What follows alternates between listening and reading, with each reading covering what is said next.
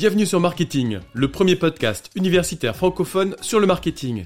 Ce podcast est créé et animé par les étudiants de TechDeco Périgueux et moi-même, Fabrice Cassou, maître de conférence à l'Université de Bordeaux. Notre objectif est de vous partager chaque lundi, mercredi et vendredi notre passion et notre curiosité sur le monde du marketing. Alors bonne écoute Aujourd'hui, je vais analyser la distribution de l'entreprise anglaise d'électroménager Dyson, créée par James Dyson en 1983, dont le produit phare est son aspirateur sans sac. Une révolution à l'ère des sacs d'aspirateur. L'entreprise a évolué et propose maintenant des sèches-cheveux, des sèches-mains, des purificateurs d'air, des ventilateurs et même des lampes qu'elle positionne comme des produits de haute technologie et de haute qualité. Les produits Dyson sont très accessibles.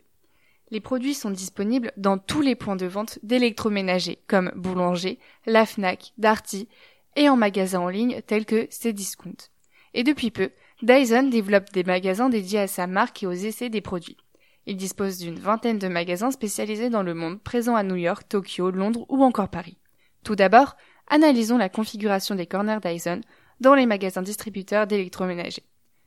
Le premier lieu d'accessibilité des produits Dyson a été les distributeurs d'électroménager. La marque exige une certaine présentation concernant ses produits et les corners Dyson. Celle-ci propose des endroits test comme des bouts de moquette en magasin. Pour accompagner ce service d'exigence, la marque impose une présentation des plus visibles, avec un présentoir de 3 mètres de long et des vidéos sur un grand écran. La marque ne s'arrête pas là. En effet, elle a bien compris qu'un client satisfait est le meilleur des vendeurs. Ainsi, elle organise une journée entière de formation pour les vendeurs qui apprendront son histoire, la qualité de ses produits, leur montage et pourra aussi bénéficier d'une prime de réduction pour acheter un aspirateur. Les produits sont aussi présents en grande surface, avec parfois une mise en place de showroom. Cette configuration en magasin reflète parfaitement le positionnement haut de gamme. En 2015, James Dyson décide d'ouvrir sa première boutique au Japon. Alors pourquoi l'enseigne a-t-elle modifié sa politique de distribution? Aujourd'hui, elle dispose d'une grande notoriété vis-à-vis de sa marque au sein des consommateurs. Ainsi, la marque approuvant une grande qualité se différencie encore de ses concurrents en créant son propre magasin. Elle crée donc un sentiment de prestige autour de sa marque du fait de son emplacement et de la configuration de ses boutiques. Le Japon est perçu comme le pays de l'excellence technologique avec des innovations toujours plus futuristes.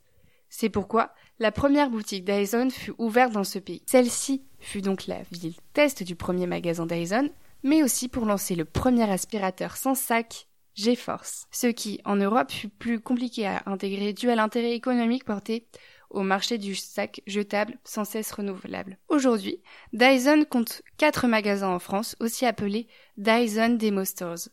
Ceux-ci permettent aux consommateurs de tester les produits et même de les personnaliser, il est aussi possible de réserver un rendez-vous, soins et coiffage, avec les produits Dyson. Il a également des tutoriels de coiffure disponibles avec une démonstration des spécificités du produit. Nous voyons donc que la distribution est en parfaite cohérence avec le positionnement de la marque. Aujourd'hui, le marché de la métaverse apparaît petit à petit.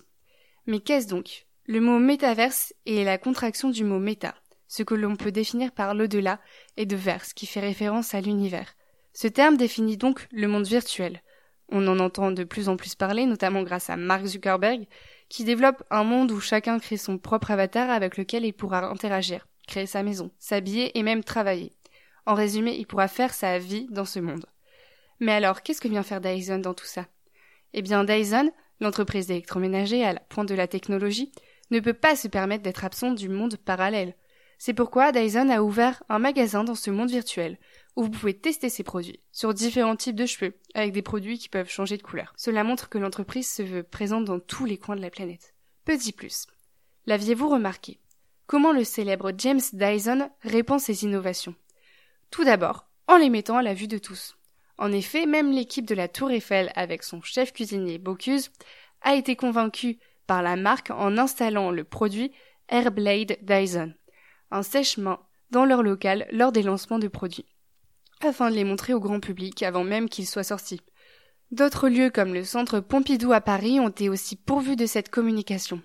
Expérience intéressante en sachant que Dyson ne réalise plus d'études de marché depuis que l'aspirateur transparent avait été jugé non profitable dû à la visibilité de la poussière qui aurait pu faire peur aux clients. Ce qui a été finalement un vrai succès. Merci à tous d'avoir suivi cet épisode. Vous pouvez nous aider dans notre démarche en vous abonnant à notre podcast et en laissant un commentaire. Merci pour votre soutien et votre écoute et à très bientôt sur Marketing, le podcast universitaire pour tous les cueils du marketing.